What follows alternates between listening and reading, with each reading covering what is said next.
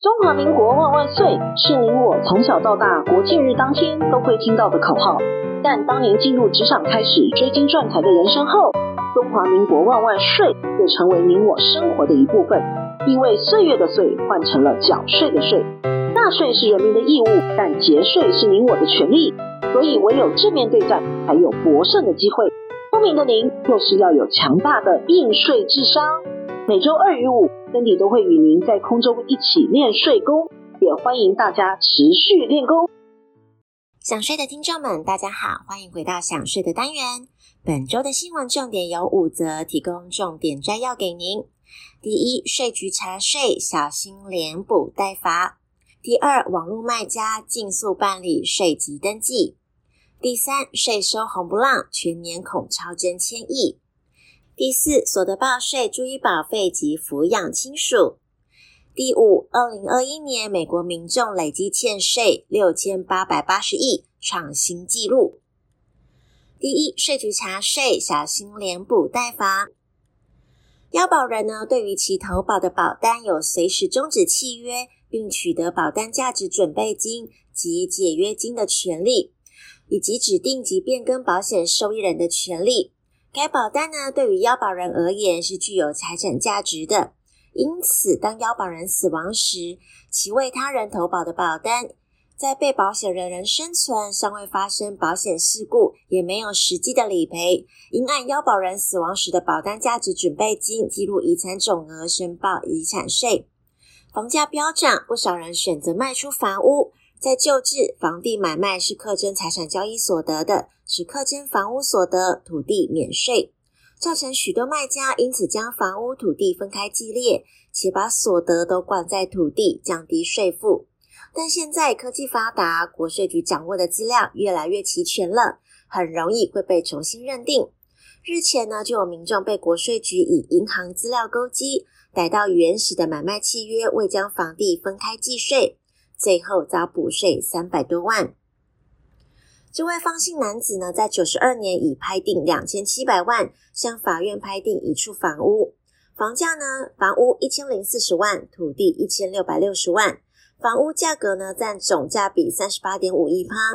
之后呢，他在一百零八年以总价七千八百万，把房屋卖给一家资产公司。方南申报所得时，以不动产买卖契约书上面已区分房屋及土地价格，申报出售房屋收入一千一百万，减除必要费用及成本一千零五十二万多，财产交易所得申报四十八万多。但国税局认为其申报的房屋价格占总价的比例只有十四点一趴，显然是不相当的。于是向买方资产公司的贷款银行查调办理申办抵押贷款的减负不动产契约书，获得银行回复合约书，并未划分房屋及土地的个别价格。此外，又发现买卖双方共签了三次的买卖契约，三次签约议定价格都没有区分房屋及土地价格，买方也仅配合换屋事宜，于是以房地买进及卖出的总额差价。按出售时的房屋评定现值占土地公告现值及房屋评定现值的比例计算，房屋的财产交易所得是九百七十七万多，要求方南补征税款三百多万。方南不服，提起了行政诉讼。法官审理后发现，方南买卖时确实未区分房屋、土地的价额，因此无法具体认定房屋卖出的价格。因此，国税局依照出售时的房屋评定现值。占土地公告限制及房屋评定限制的比例，计算房屋财产交易所得，并无违法。第二，网络卖家尽速办理税籍登记。为了落实营业税税籍管理，掌握税源及遏止逃漏税，维护租税的公平，自今年四月起，就辖内从事网络交易、夹娃娃机店、露营场、网络名店、非法旅宿业，未经主管机关核准立案的补习班。连锁加盟店等销售货物或劳务而未办理税籍登记，或是税籍不符的商业，实施税局清查。同时辅导新设立营业人了解相关课税问题，履行纳税的义务。经税局清查之后，发现营业人未依规定办理税籍登记的态样有以下四种。第一种呢，是营业人误认其营业规模狭小、交易零星，未办理税籍登记，像是一般的早餐店。第二种是利用网络销售货物或劳务，包含直播的营业人，每月销售货物的销售额达到新台币八万，劳务费达到四万。未向户籍所在地或居住地的国税局分局及侦所申请营业税的税籍登记。第三是娃娃机店已办理娱乐税的登记，但漏报了营业税的税籍登记。第四，未经主管机关核准立案的补习班，包含了幼儿园、课后辅导服务中心，仍未办理营业税的税籍登记。第三，税收红不浪，全年恐超增千亿。财政部近期公布前年九月税收两兆七千九百零五亿元，续创历年同期的新高，年增率高达了六点三趴，全年税收可望超增一千亿以上。其中的证交税在利多及利空交织之下，受到 AI 类股的拉抬，九月上市柜股票成交值每月单月证交税入账一百五十七亿，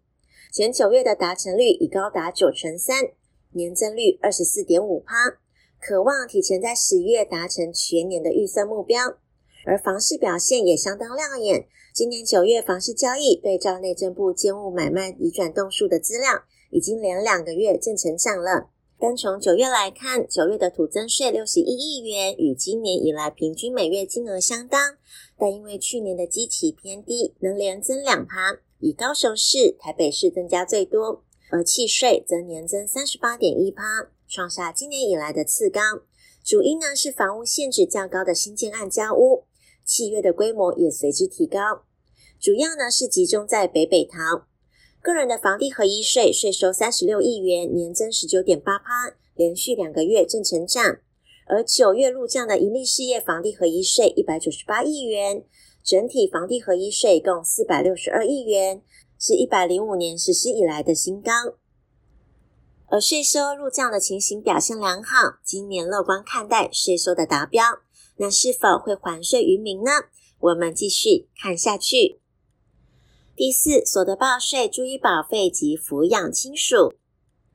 每年五月申报所得税时，列报抚养可以为您省下不少的税金，但要注意，若纳税义务人的子女是在营服役当中，非属所得税法规定的已成年而因在校就学。身心障碍或无谋生能力受抚养者，应于所得税结算期间自行申报，不得由父母或家人申报减除免税额。但若子女上半年度在校就学，下半年度在营服役，或是就读军校，仍可以列报抚养。但教育学费特别扣除额需依实际支出列报，不得以上限两万五申报扣除。此外，列举保费扣除额进行节税规划，也要留意四大的重点。首先，应检视保险费收据或相关的证明是否已经齐全。其次，为全家缴纳的全民健康保险的支出，留意是否有投保单位提供的证明，分别载明被保险人的姓名及眷属姓名，作为列举扣除的凭证。第三，是由服务单位经会诊的员工保险费。是否有向服务单位申请填发缴费证明单？第四是保险费收据的被保险人与要保人是否在同一申报户？第五，二零二一年美国民众累计欠税六千八百八十亿，创新纪录。美国国税局统计，二零二一年纳税年度截止日未缴的金额达到了六千八百八十亿元，创有史以来的最高纪录。也导致政府少收了五千四百二十一亿元，其次的一千四百六十亿元欠收源来自于本应付款、从未纳税而没有申报的民众。而二零二一年的短收税款较二零一七年到二零一九年短收总额超过了一千三百八十亿元。违规短收税款最大的来源是个人申报表以及未申报的商业及农业的收入，其税收的短缺扩大。凸显了国税局在关键领域加强执法的重要性。这项报告公布的时机正值国税局加强高收入纳税人审计力度之际。由于国会两党协议削减其经费，国税局呢也正努力争取保留降低通风法的拨给经费，建议改善服务，加强执法的力度。经营之神王永庆曾经说过：“您赚的一块钱不是您的钱，存下来的钱才是您的钱。因此，学会节税可以为您的财富进行另类的布局。想要知道更多节税的妙方吗？听享税 Podcast，并追踪卓越的粉丝专业，让您在潜移默化之间学习税务的知识。如果你有其他的省税妙招，也欢迎留言告诉我们。